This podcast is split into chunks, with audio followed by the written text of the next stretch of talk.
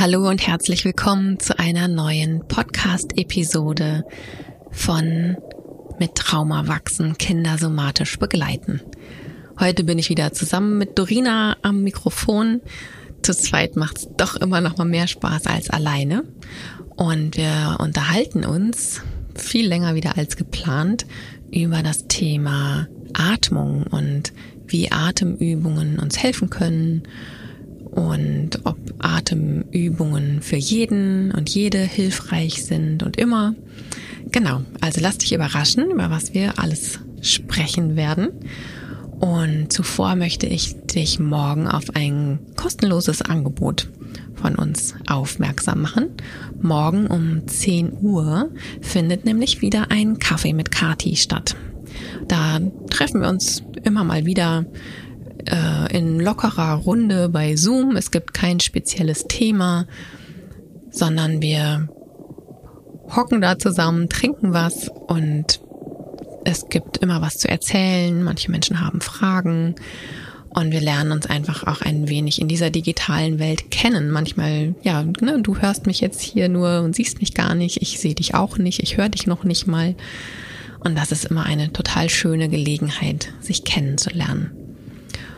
Und weil wir in der Podcast-Folge auch über die SOS-Übungen sprechen, weil da nämlich auch Atemübungen oder der Atem zumindest auch mit drin vorkommt, möchte ich dich an dieser Stelle auch auf das SOS-Training, was im Juni beginnt, aufmerksam machen. Das SOS-Training, das bildet dich zum SOS-Trainer bzw. zur SOS-Trainerin aus, wenn du die SOS-Übungen selber weitergeben möchtest, also selber Workshops geben möchtest, selber Teams unterrichten möchtest, denen die SOS-Übungen erklären möchtest, selber die neurobiologischen Hintergründe erklären möchtest.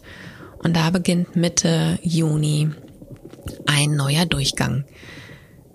Im Kurs inbegriffen ist der elfstündige Einführungskurs in die SOS-Übungen, den ich im Sommer 2021 aufgenommen habe, wo ich die SOS-Übungen ganz im Einzelnen erkläre, alle Hintergründe und neurobiologischen Prinzipien hinter allen Übungen und ein ganz besonderes Augenmerk auf die Anwendung mit Kindern und mit Gruppen gelegt habe. Dieser elfstündige Workshop, der ist als Videokurs mit dabei und das Training der Rest des Trainings, der wird dann live stattfinden, live online. Und da wird es hauptsächlich ums Üben, Üben, Üben gehen und ums Fragen, Fragen, Fragen und wieder Üben, Üben, Üben, so dass alle Teilnehmenden sich nach den insgesamt sechs Tagen, die ersten sind Mitte Juni, die anderen sind Ende August, sicher genug fühlen, um die Übungen selber weitergeben zu können. Als SOS-Trainer oder als SOS-Trainerin bist du, wenn du magst, Mitglied des SOS-TrainerInnen-Netzwerkes. Wir bauen gerade ja aus die Kontakte zu Schulen und Kitas, wo wir SOS-TrainerInnen einsetzen können, um die SOS-Übungen in die ganze Welt zu bringen. Und ich freue mich natürlich, dass da immer mehr Leute, immer mehr Menschen Lust zu haben. Denn es wird einfach gebraucht. Und alleine schaffe ich das gar nicht. Also ich freue mich, wenn du mit dabei bist. Aber jetzt wünsche ich dir erstmal viel Spaß und Aha-Momente mit Dorina und mir in der neuen Podcast-Folge. Ja, hallo Kati. Ähm, wir haben uns für heute das Thema Atmung beziehungsweise Atemübungen vorgenommen, über das wir ein bisschen sprechen wollen. Und inspiriert wurde dieses Thema auch äh, mal wieder durch eine Frage aus unserer Hörerinnenschaft. Ähm, und zwar, ob Atemübungen denn eigentlich immer gut beziehungsweise hilfreich sind. Und ich finde die Frage total super und ich ähm, äh, denke, da werden wir auf jeden Fall noch ein bisschen tiefer eingehen. Aber zuerst mal ist es ja spannend, dass Atmung oder Atemübungen total präsent sind in den verschiedensten Bereichen, also vom Yoga über Tai Chi, Qigong, also so ganz viele ähm, ruhige, zentrierende Bewegungsformen und eben auch in der Therapie. Also ganz viele verschiedene Therapieformen beziehen ja die Atmung mit ein. Ähm, Und da ist ja erstmal äh, die erste Frage, die ich total spannend finde, warum Atmung denn eigentlich so, so viel Fokus erhält oder warum das so eine, ein spannendes Thema ist. Und vielleicht magst du da erstmal mit einsteigen, wie Atmung denn eigentlich funktioniert. Ja, total gerne. Ich finde es auch total spannend, weil es eben gar nicht mehr nur so ein Thema in den alternativen Heilmethoden ist, sondern auch in der Schulmedizin ja immer verbreiteter ist, den Atem für Heilungsprozesse einzusetzen. Und das, was ich persönlich am Atem spannend finde, ist wirklich die Funktionsweise. Der Atem oder die Atmung gehört ja zu unserem autonomen Nervensystem. Das ist etwas, was ganz unterbewusst in uns geschieht. Also ich, während ich hier rede zum Beispiel, muss ich nicht bewusst darauf achten, ob ich einatme oder ausatme, sondern das ist etwas, was ganz automatisch passiert. Das ist ein großer Teil des autonomen Nervensystems, der unsere Atmung steuert. Und gleichzeitig gibt es aber eben auch den Teil der Atmung, den wir ganz bewusst steuern können. Also ich kann jetzt hier die Luft anhalten oder ich kann ganz bewusst ausatmen oder einatmen. Ganz tief oder auch weniger tief. Das heißt, das ist dieser Teil, der die Atmung bei uns eigentlich so besonders macht. Denn das autonome Nervensystem, das können wir ja eigentlich nicht beeinflussen, manuell sozusagen von hier außen. Also ich kann meinem Herzschlag nicht sagen, so jetzt schlag mal weniger schnell oder meinem Blutdruck kann ich nicht sagen, geh mal hoch oder geh mal runter, sondern diese autonomen Sachen in unserem Körper, die reagieren immer auf die äußeren Umstände, was ja auch total gut ist, weil es ja ein total komplexes System ist. Also wenn ich jetzt zum Beispiel meinen Herzschlag manuell verringern könnte und aber vergessen würde, den Blutdruck mit zu verändern oder was auch immer mit anzupassen, dann würde ich ja ganz schnell in einen gesundheitlichen Notzustand wahrscheinlich geraten, weil das einfach so wahnsinnig komplex ist. Da ist Chaos also, vorprogrammiert. Ja, genau. Chaos und äh, Tod. Tatsächlich. Von daher ist das ja total hilfreich und sinnvoll, dass dieses autonome Nervensystem das alles autonom macht. Und es reagiert auf die äußeren Gegebenheiten. Und normalerweise, und damit, da setzen ja auch alle somatischen Übungen, alle Körperübungen zum Beispiel auch an, dass wir die äußeren Umstände verändern, wo dann das autonome Nervensystem drauf reagiert. Das heißt, wir können mit so einem Zwischenschritt, ja, wenn wir wissen, wie, auf welche Sachen das autonome Nervensystem reagiert, dann können wir die, Auto, die äußeren Umstände eben entsprechend ändern und haben da so indirekt Zugriff aufs autonome Nervensystem. Aber durch den Atem, das ist das einzige Schräubchen sozusagen, was wir direkt am autonomen Nervensystem drehen können. Und wenn wir an diesem einen Schräubchen drehen, drehen sich alle anderen Schräubchen automatisch mit.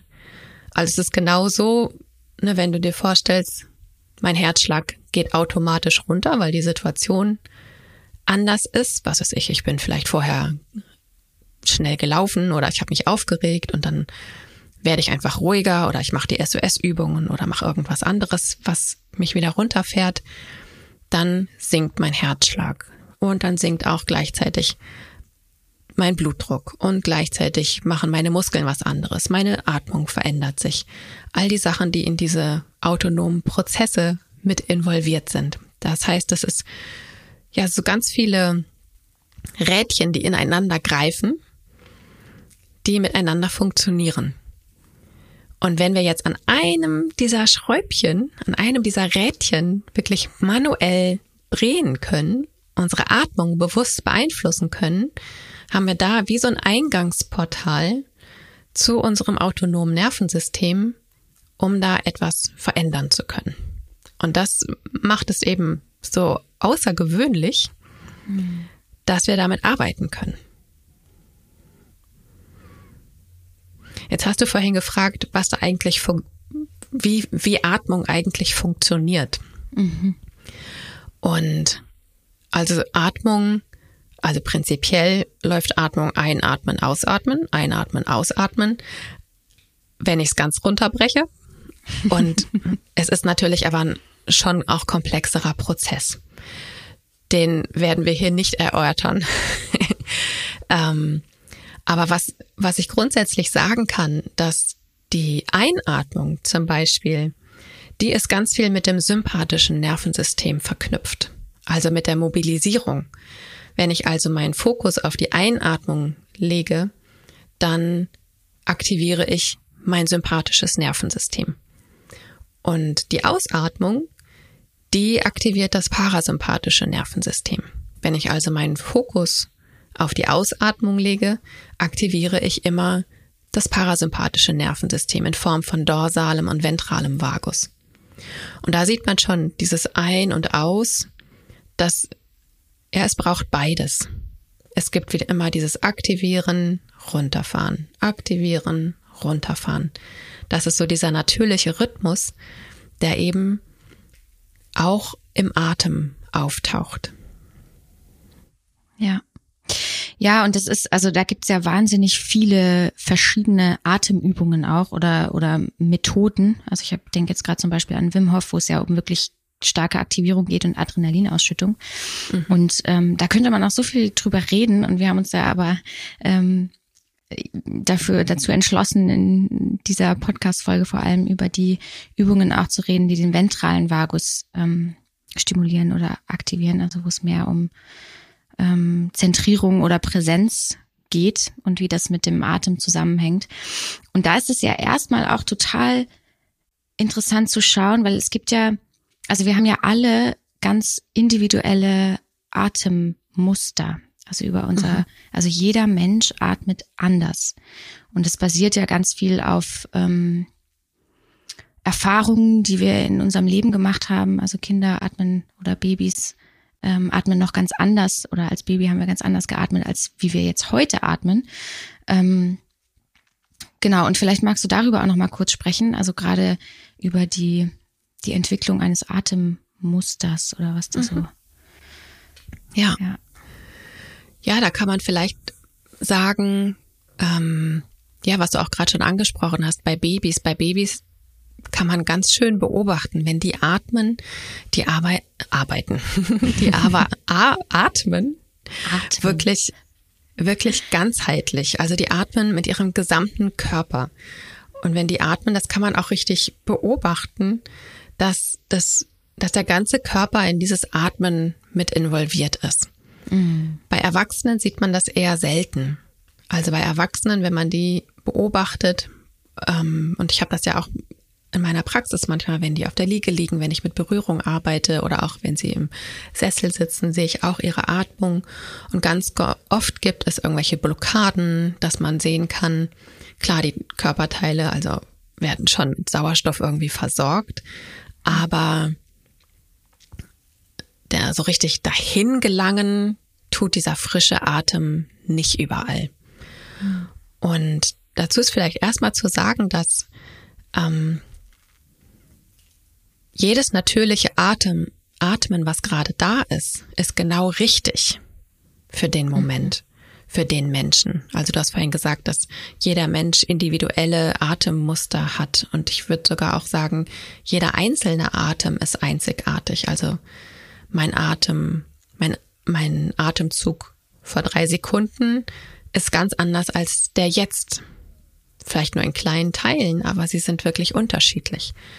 Und genau auf das angepasst, was mein Körper gerade braucht. Also es sind wirklich diese Zahnrädchen, die miteinander verzahnt sind und die so miteinander funktionieren und den Körper am Laufen halten. Das ist beim Atem wirklich auch so. Also es, es ist genau die richtige Menge an Sauerstoff, die gerade da ankommt. Für, für das, was gerade da ist.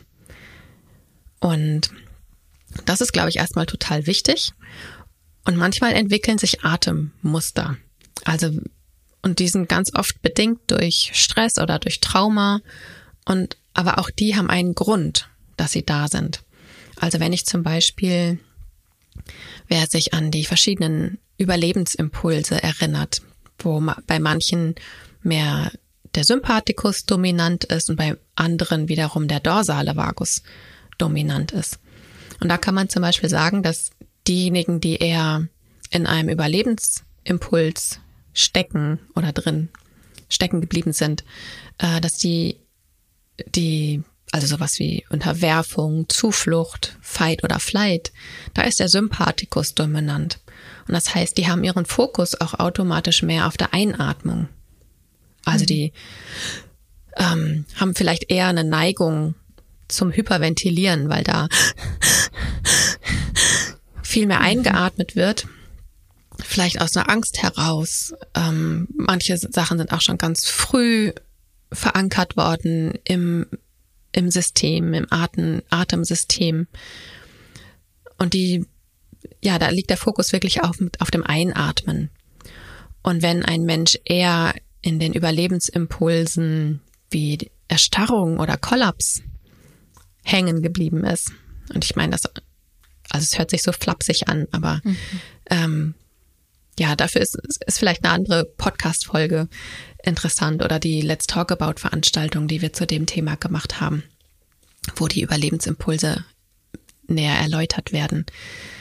Wenn jemand im, in der Erstarrung oder im Kollaps stecken geblieben ist, und der dorsale Vagus präsent ist, dann geht es, ist das Atemmuster viel mehr in die Richtung des Nichtatmens oder Flachatmen, weniger voll einatmen, also manchmal auch unsichtbar werden, ist eine viel flachere Atmung, vielleicht ganz unauffällig. Ja, es geht viel mehr Richtung Erstarrung und Immobilisierung. Das kann man vielleicht ähm, ja zur Atemmusterentwicklung sagen. Natürlich gibt's ganze Theorien und ganze Zweige, die sich nur mit dem Thema Atmung beschäftigen. Also den mhm. Anspruch habe ich ja gerade nicht, das alles im Komplexen abzubilden, aber eben die Sicht aufs, vom Nervensystem auf dieses Thema mitzuwerfen, finde ich ganz spannend. Ja, total. Und ich finde vor allem, also weil ich das von mir auch so gut kenne, dieses Nichtatmen oder dieses ganz Flachatmen. Und als ich angefangen habe, mich damit so, also mit meiner Atmung auseinanderzusetzen, habe ich auch gemerkt, ah, ich, ich atme total flach. Und dann kam irgendwann so dieses, naja, Einatmen, natürlich ist das Aktivieren und das hat irgendwie auch so, so eine, so was Kraftvolles und aber ja auch Raum einnehmen. Also wenn ich einatme, dann fülle ich ja mehr Raum, weil ich werde dann irgendwie größer. Und das fand ich total interessant, als mir das so aufgefallen ist, wie mein Atemmuster in vielen Situationen auch ist. Also wir können so viel über unsere Atmung, glaube ich, über uns auch lernen, wie wir eigentlich so funktionieren oder welche ähm, ja, Mechanismen, Muster da so aktiv sind, die wir sonst vielleicht gar nicht mitbekommen können. Also ich finde da die. Atmung mhm. wahnsinnig äh, gehaltvoll an Informationen, mhm. so, weil da so viel drin steckt. Ja, absolut, absolut. Also in unserem Vorgespräch habe ich dir ja auch meine Geschichte mit meinem Atem erzählt, mhm. dass ich auch dieses Atemmuster habe, das oder hatte, dass ich ähm, im Grunde Luft eingeatmet habe und es gab Situationen in meinem Leben, wo ich einfach wirklich wie unsichtbar sein wollte, wo ich, mhm. wo es keine körperliche Regung von mir geben durfte, wo, wo es wirklich den Anschein machen sollte, als würde ich nicht atmen. Und da habe ich für mich eine Atemtechnik wohl entwickelt, ähm, dass ich den Atem innerlich quasi wie so hin und her schiebe mhm. und nur minimal von außen immer wieder dazu hole, so dass eigentlich kaum Herzraumbewegung da ist oder Bauchbewegung, das, was man sonst eben ja auch beim Atem so sieht. Mhm. Und da wird, also da ist mir, als ich da dran gekommen bin an dieses Thema, auch dieses, diese Qualität von Immobilisierung und wirklich alles auf ein Minimum runterzufahren, nochmal so bewusst geworden. Und auch da zu merken, selbst dieses Atemmuster, was ich, ja, was ich oft auch als anstrengend dann später empfunden habe, hatte absolut seinen Sinn. Mhm. Und, ähm, und so ein Atemmuster, was so tief verankert ist, ist zum Beispiel auch nicht durch, okay, jetzt atme ich dreimal tief ein und dreimal tief aus, mhm ähm, löst sich das nicht auf. Also das, das sind auch teilweise wirklich ganz tiefe, tiefe Arbeiten. Da habe ich jahrelang selber therapeutisch mitgearbeitet, aber eben körpertherapeutisch, somatisch, mhm. so dass die Ursache dafür behoben wurde, dass dieses Muster entstehen musste. Und das finde ich irgendwie das Wichtige dabei, dass manche ganz tiefe Atemmuster gar nicht mal eben auflösbar sind. Und vorhin, als wir drüber geredet haben, ist mir aufgefallen, beim drüber reden ist es noch wieder so ein bisschen wiedergekommen. Und ich, ich, es ist ja. auch quasi wieder ein bisschen präsent, wenn ich drüber rede. Aber ich weiß, dass ich so in meinem Alltag nicht mehr habe. Und das ist aber eben nicht ausschließlich durch ähm, bewusstes Atmen entstanden, sondern wirklich die Arbeit, die da drunter liegt. Und ganz oft liegt tief sitzenden Atemmustern eben auch Trauma zugrunde. Mhm. Nicht immer. Manchmal ist es auch einfach Stress. Aber manchmal bei ganz tiefen Atemmustern, ähm, ja, ist es dann vielleicht auch ratsam, gar nicht so bewusst am Atem zu arbeiten, sondern an den darunter liegenden Traumata. Und dann ändert sich auf der autonomen Seite des Nervensystems wirklich was. Also das ist wieder diese andere Seite. Ne? Wir können einmal bewusst von der Atemseite das autonome Nervensystem beeinflussen, aber bei tief sitzenden Traumata kann es manchmal sein, dass das nicht ausreicht, weil wir mhm. die Struktur innerlich verändern müssen und da, also in diesen ganz tiefen Strukturen was ändern müssen, damit der Atem sich wieder anpassen kann. Ja, also da schließen wir ja schon so ein bisschen ähm, an die Ursprungsfrage von unserer Hörerin oder unseren Hörer äh, an. Also sind Atemübungen eigentlich immer gut oder hilfreich? Und also ich finde es total interessant, weil genau das ist ja der Punkt, das ist ja das Spannende auch an der Atmung. Auf der einen Seite, wir können es beeinflussen, auf der anderen Seite ist es aber Teil unseres autonomen Nervensystems. Und dass es da eben beides braucht. Also Atemübungen können total hilfreich und gut sein und sie sind aber in, eben in manchen, manchen Dingen nicht, nicht nachhaltig wirksam. Mhm. Ähm, und das finde ich eine super spannende Frage. Und ich merke tatsächlich auch jetzt, wo wir hier drüber sprechen, aber auch schon in unserem Vorgespräch, ähm, wie ich die ganze Zeit mit meiner Aufmerksamkeit auch bei meinem Atem bin. Und es ist so interessant zu merken, wie sich das verändert. Also sobald ich quasi mit meinem Bewusstsein hingehe, so, ah ja, so atme ich gerade und dann entspannt sich gleich direkt was, ohne dass ich was ähm, mhm. Einfluss, sondern merkst du, ah, okay, ich habe mehr in der Brust geatmet, okay, jetzt geht's wieder ein bisschen in den Bauch. Ähm, also da, das alleine das schon, das Bewusstsein darüber, wie atme ich denn eigentlich, wie bin ich gerade hier, macht, glaube ich, schon wahnsinnigen Unterschied, ähm, in dem wie wir ähm, da sind über unsere Atmung. Ähm, ja, absolut. Das ist ja auch zum Beispiel immer, wenn ich die SOS-Übungen anleite, da gibt's ja auch die Fahrradlenker-Übung. Mhm für diejenigen, die die SOS-Übungen kennen. Wir verlinken sie euch auch nochmal in den Show Notes. Ähm, da kombinieren wir eine Bewegung, eine Drückbewegung mit, den, mit dem eigenen Atem. Und dabei geht es überhaupt nicht darum, den Atem irgendwie zu verändern bewusst, ja. sondern einfach so, wie er gerade ist, da mitzugehen. Und alleine durch dieses bewusste Wahrnehmen des Atems verändert er sich oft automatisch. Ja. Und das finde ich wirklich das Spannende. Total. Und ich glaube, also da merke ich auch ganz oft ähm, oder erkenne ich gute äh, LehrerInnen auch in der Meditation oder so zum Beispiel, wenn es am Anfang eben wirklich darum geht, es nur mitzukriegen. Weil viel in im Yoga oder so, dann geht's okay und jetzt, äh, keine Ahnung, atme so und so lange ein und aus. Das kann in bestimmten Situationen total hilfreich sein, aber ich glaube, der erste Schritt ist erstmal wirklich das Wahrnehmen und dann kann man gucken, okay, verlänger deine Ausatmung und sink, also versuch so ein bisschen damit auch in deinen Körper reinzusinken. Aber erstmal braucht es das Mitkriegen, bevor ich was ändere. Denn wenn ich es nicht mitkriege, dann stülpe ich da irgendwas mhm. ähm, drüber über das, wie es mir eigentlich gerade geht.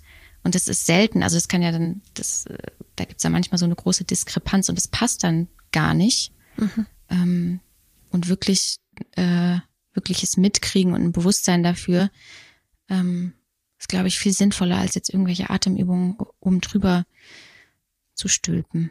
Und wie du schon sagst, also ich mag diese Fahrradlenkerübung auch deswegen so gerne, weil es halt wirklich, ich versuche nicht, mich zu manipulieren oder irgendwie was, äh, was zu erreichen um zu, sondern ich verbinde mich mit dem, was gerade ist.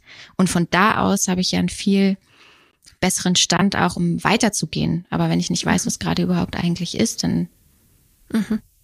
Ja, ich erlebe das tatsächlich auch immer wieder in der Therapie, jetzt eher mit Erwachsenen. Also ich habe auch manchmal, und es ist tatsächlich ein bisschen verbreitet in der Yoga-Szene und ich will da jetzt gar nicht äh, irgendwelche alle über einen Kamm scheren, aber mir mhm. ist es manchmal aufgefallen, dass wenn ich dann irgendwie gefragt, ah, und wie ist dein Atem gerade? Um, dass dann automatisch so eine ganz bewusste, aber kontrollierte Atmung eingesetzt hat. Also wirklich so ein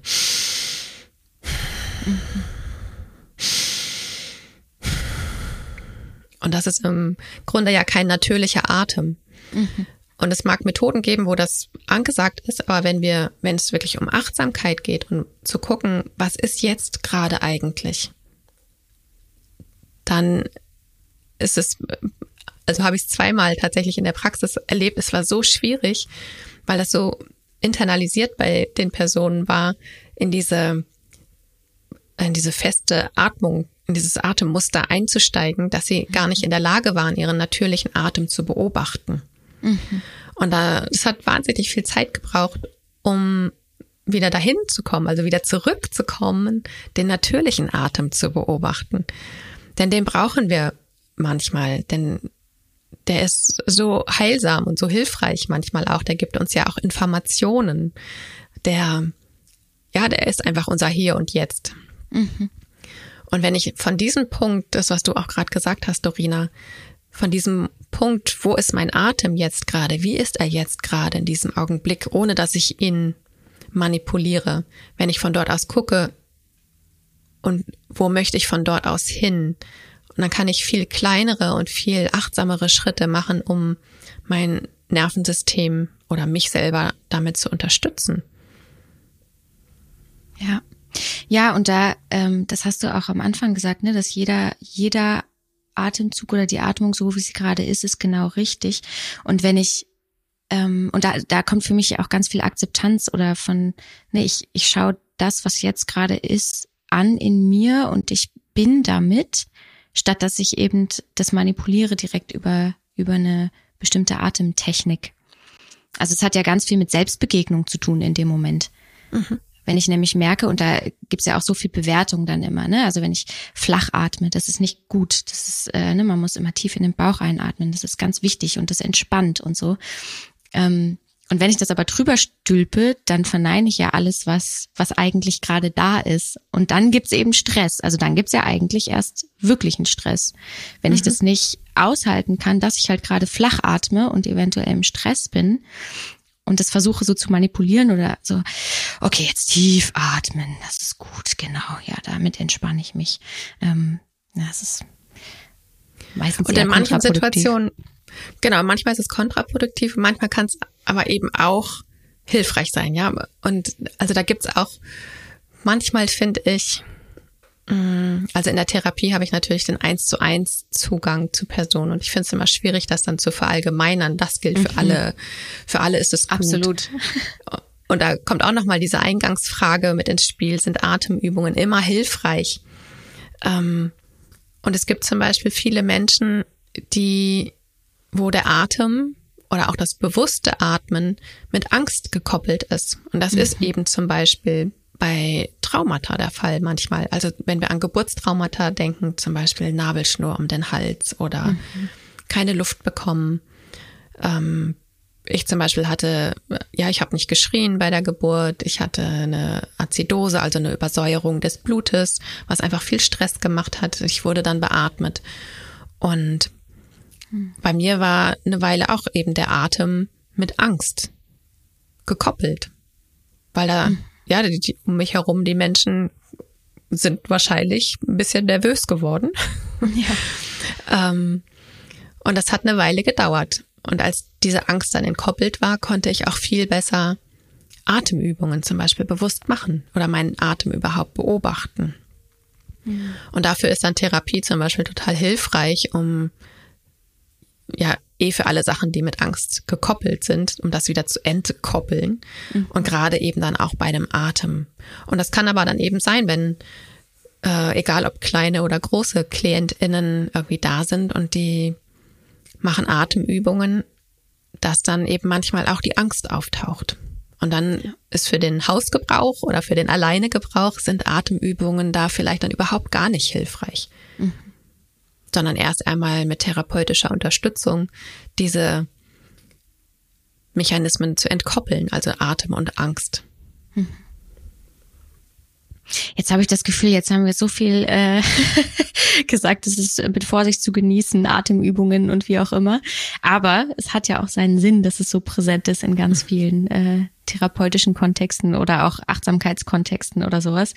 Ähm, vielleicht hast du noch mal ein paar Impulse auch für Atemübungen oder wie man sie gut einsetzen kann oder was es da braucht, weil es ist ja hilfreich. Also es gibt mhm. ja, da gibt es ja auch ganz viele Studien zu bei Angststörungen zum Beispiel oder äh, für Entspannung. Also es ist ja Fakt, Atemübungen mhm. können sehr gut helfen. Ähm, genau, vielleicht magst du dazu noch was sagen, auch zu den verschiedenen, also es äh, gibt ja erstmal Atemübungen, die zum Beispiel den Sympathikus aktivieren oder den Parasympathikus. Mhm. Ähm, genau. Genau, also ich benutze Atemübungen selber total viel für mich selber. In den SOS-Übungen sind Atemübungen ja auch mit drin. In der Praxis benutze ich die total viel, wenn ich weiß, wann und warum. Und wenn ich dann eben merke, das ist ein Tool, was gerade nicht hilfreich ist, dann benutze ich es eben nicht. Also das ist einfach total wichtig, glaube ich, im Umgang mit Atemübungen. Und dass mhm. es einfach auch für jeden Menschen unterschiedlich sein kann. Und was natürlich immer die super Herausforderung ist, solche Übungen dann auch mit Kindern zu machen. Mhm. ähm, wie schon bei den SOS-Übungen ist es ja öfters so, dass Kinder andere Pläne haben, sei es für die Therapiestunde, sei es für den Moment. Und da braucht es immer so ein bisschen Spitzfindigkeit und Kreativität von uns begleitenden Personen. Und deswegen habe ich mir mal ja einfach so ein paar Übungen rausgesucht, die speziell einfach auch mit Kindern gut zu machen sind. Also einmal Übungen, die den Sympathikus aktivieren, also ein bisschen mehr in die Belebung bringen, die ein bisschen aktiver machen, die in die Mobilisierung bringen. Und ich habe es am Anfang schon mal gesagt, das ist alles, was mit der Einatmung zu tun hat. Also wenn wir in unserem Atem den Fokus auf die Einatmung legen, dann aktivieren wir immer ein bisschen mehr den Sympathikus, als das beim Ausatmen der Parasympathikus aktiviert wird. Das heißt einfach, indem ich länger einatme als ausatme, kann ich schon den Sympathikus etwas mobilisieren, aktivieren, so dass ich aktiver und energetischer, energiegeladener werde. Das ist manchmal ganz hilfreich, gerade ja, wenn so lethargische Zustände vorherrschen, Depressionen, Müdigkeit. Also da gibt's zum Beispiel die Schlürfatmung, die ist auch sehr hilfreich, die mache ich ganz oft in Seminarpausen, wenn ich merke so, puh, so jetzt alles klar, ich muss noch mal 20 Minuten. Ähm, ich weiß gar nicht, wie die sich jetzt über, über den Kopfhörer bei dir vielleicht anhören wird. Ich mache sie trotzdem mal vor. Vielleicht nimmst du deine Hände an den Kopfhörer, um zur Not etwas Abstand schaffen zu können. Also ich, ich mache sie einmal vor.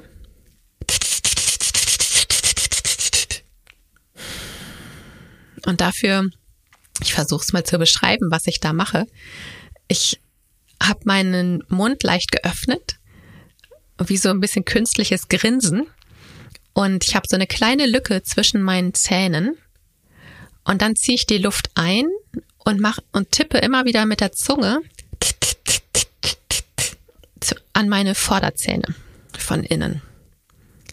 Also ich mach's noch mal vor. Vorsicht, wieder Geräusch.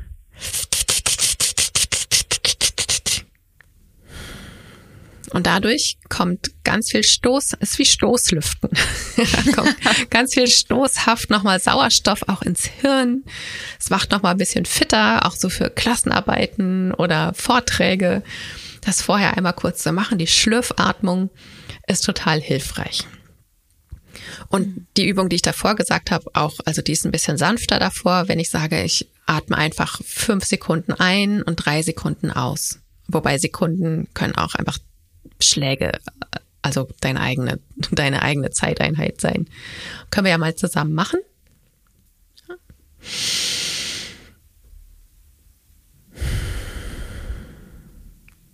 Und genau, jetzt habe ich gar nichts dazu gesagt. Vielleicht, ich zähle einfach mal fünf und dann kannst du selber mit einatmen, fünf äh, Zellzeiten und drei wieder ausatmen. Eins, zwei, drei, vier, fünf. Genau. Und wieder ausatmen. Eins, zwei, drei.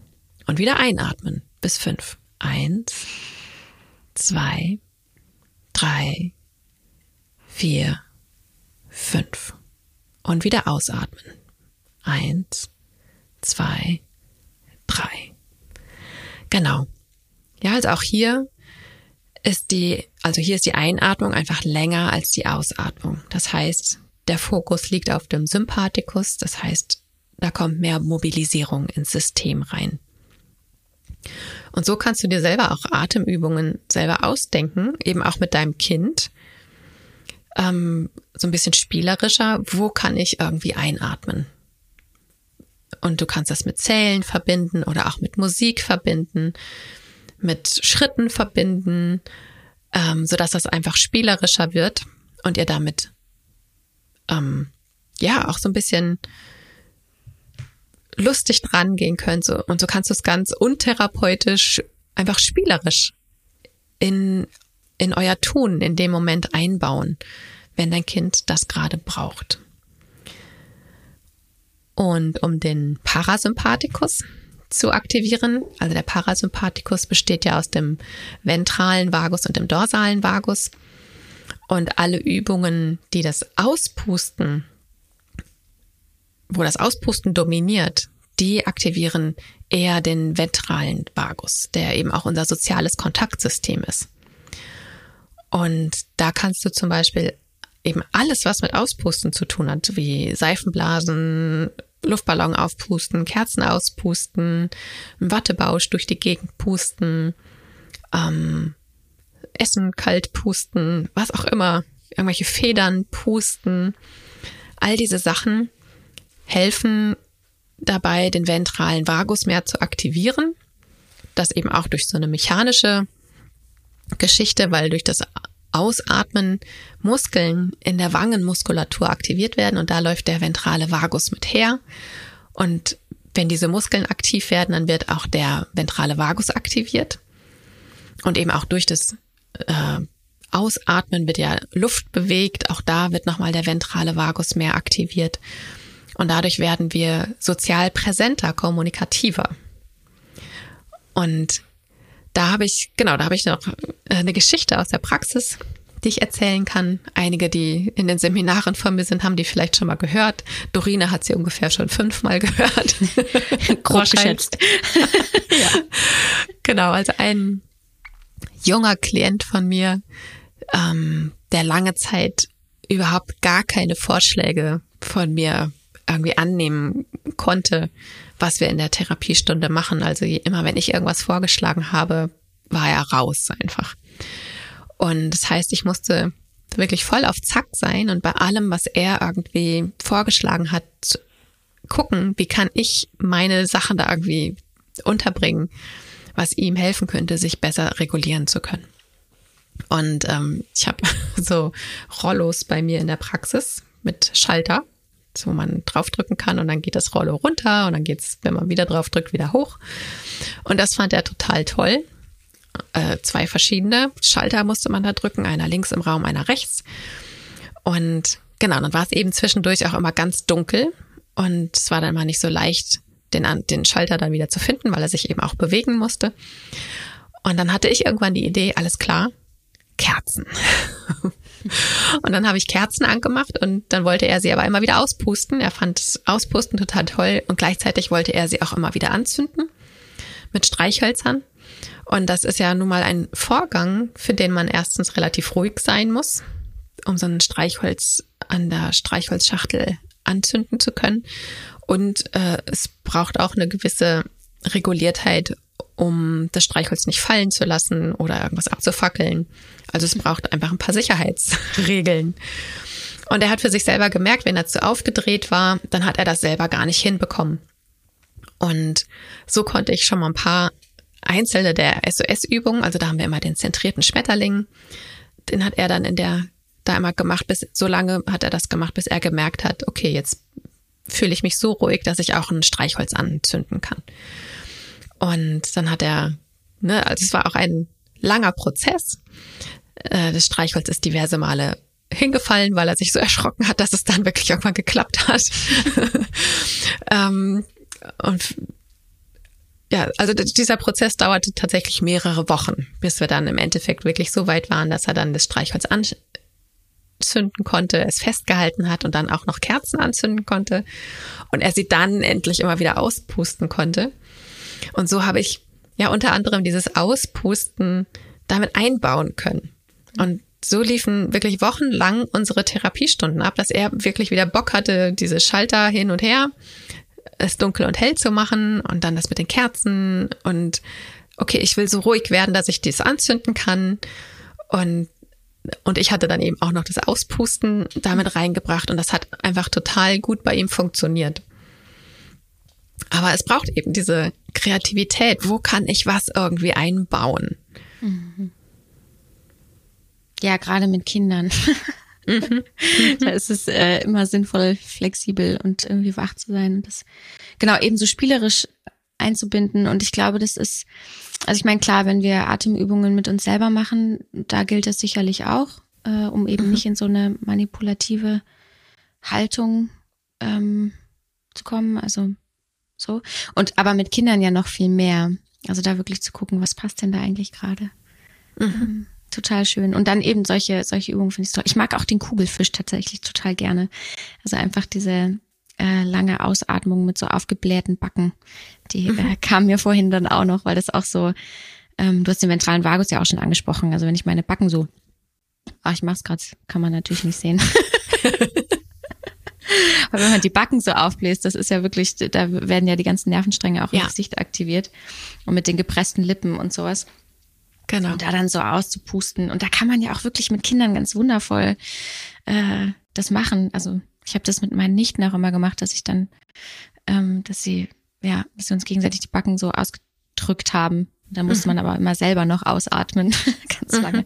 Oder was du auch immer sagst, Kathi, ist mit dem ähm, Wattebausch, den mhm. über den Tisch, Tisch pusten. Das mag ich auch total gerne. Ja, total. Da kann man Übung. richtig wie Fußball spielen.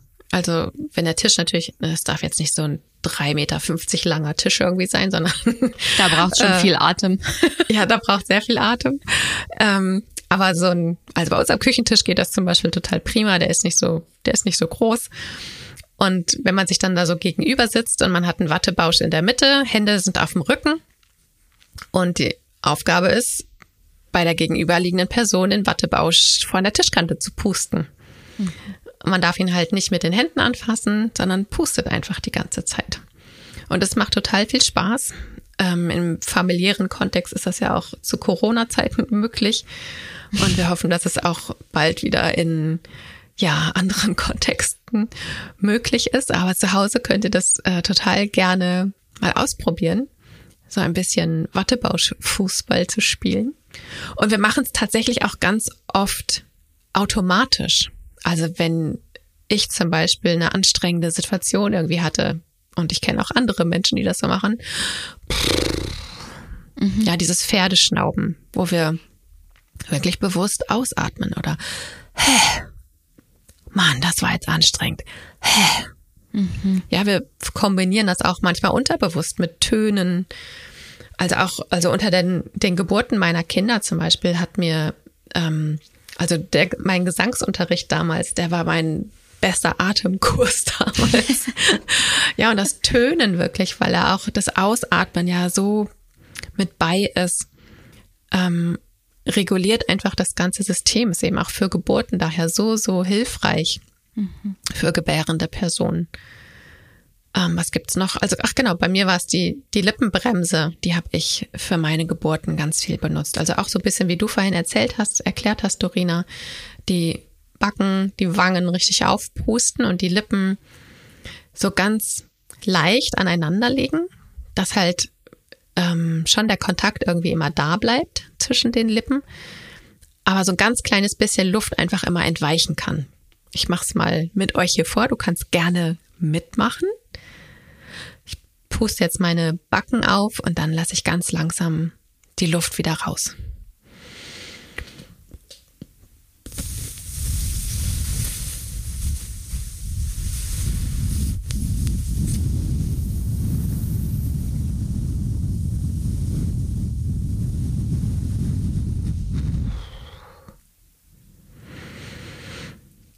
Und dann kommt auch ganz automatisch der Einatmen wieder hinterher. Ähm, ich merke übrigens selber bei mir, je mehr Qigong ich zum Beispiel mache, und wenn ich da gibt's eben auch ganz viele Übungen, die den Lungenmeridian stärken oder auch die Lungen direkt stärken, dann kann ich auch noch länger ausatmen. Also es ist wirklich eine, hat, Atem hat natürlich auch was mit den Lungen zu tun. Mhm. Aber sowas, ähm, ja, ist einfach auch hilfreich, wenn man sich mit dem Atem beschäftigt, Dinge zu tun, die dann die Lungen einfach auch stärken. Und wenn wir mit Kindern ähm, Atemübungen machen, es gibt ja auch ganz schöne Atemmeditationen und Atemreisen oder wo man den Atem wirklich bildlich auf die Reise schickt. Ja, und das können wir auch gerne nochmal zusammen machen. Also alle die, die jetzt gerade zuhören. Und du kannst dir vorstellen, wie dein, wenn du einatmest, dass dein Atem vorne an den Füßen anfängt und dann dein Vor die Vorderseite deines Körpers hochwandert und bis zum Kopf und oben auf dem Scheitel macht dein Atem einen kleinen Augenblick Pause. Und dann wandert dein Atem hinten wieder runter den Rücken entlang, über den Po, an deinen Beinen runter, wieder zu den Füßen. Und gerne nochmal beim Einatmen wieder nach oben, an der Vorderseite deines Körpers entlang.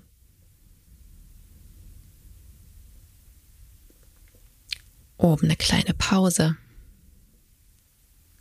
Und dann gehst du auf der Rückseite mit deinem Atem wieder runter bis zu deinen Füßen. Und auch unten kannst du eine kleine Pause machen. Und alleine, ja, das, wir haben vorhin darüber geredet in der Vorbesprechung, Dorina, ja, und alleine dieses kurze, dieser kurze Moment, diese Atemübung selber zu machen, hat mir selber so ein ganz anderes Körpergefühl gegeben. Also wie so ein Raumgefühl für meinen Körper. Ich habe es auch gerade gemerkt, Kathi. Ich habe äh, auch mitgemacht, als du gerade erzählt hast, und ich spüre meine Füße gerade wieder. Ich glaube, die habe ich eben nicht gefühlt. So ein bisschen ja. kribbelig.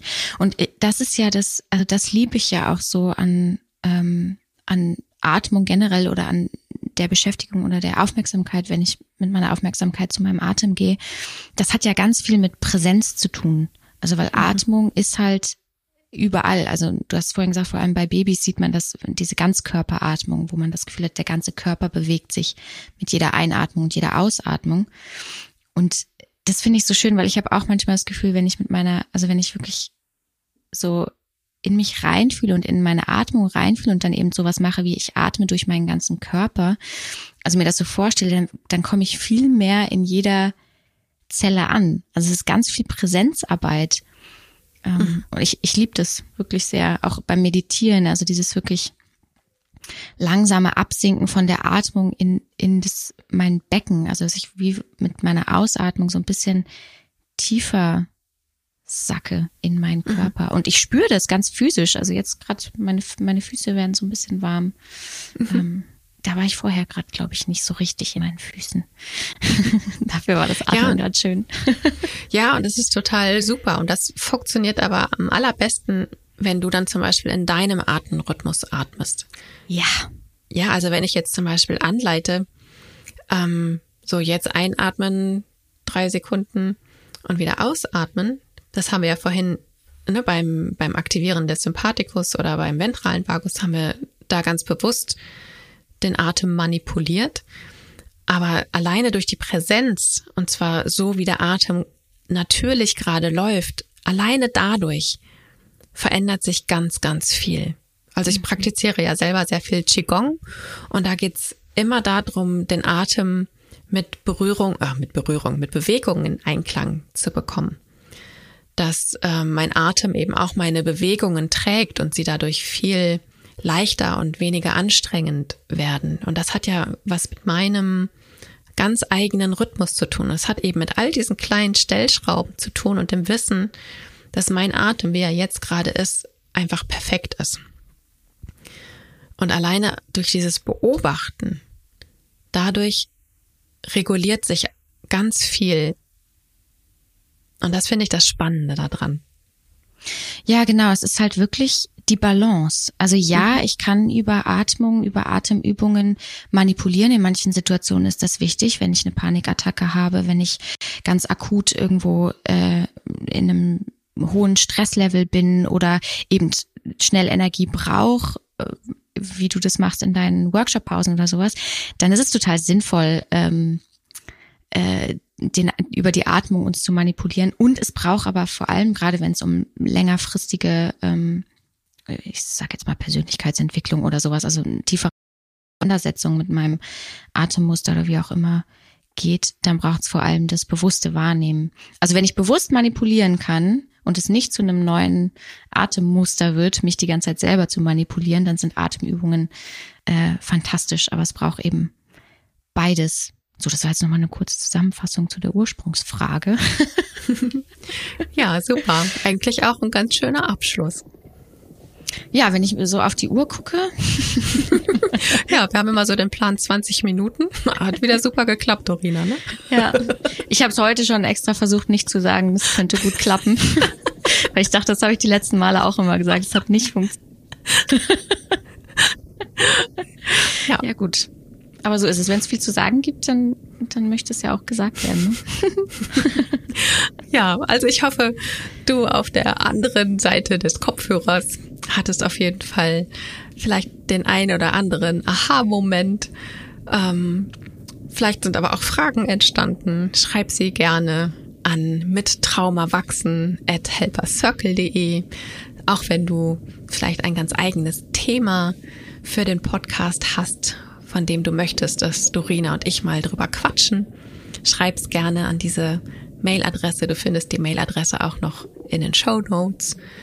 Und ansonsten danke ich dir fürs Zuhören. Und ja, wir freuen uns natürlich wie immer über Sternchen und Kommentare zu dieser Folge.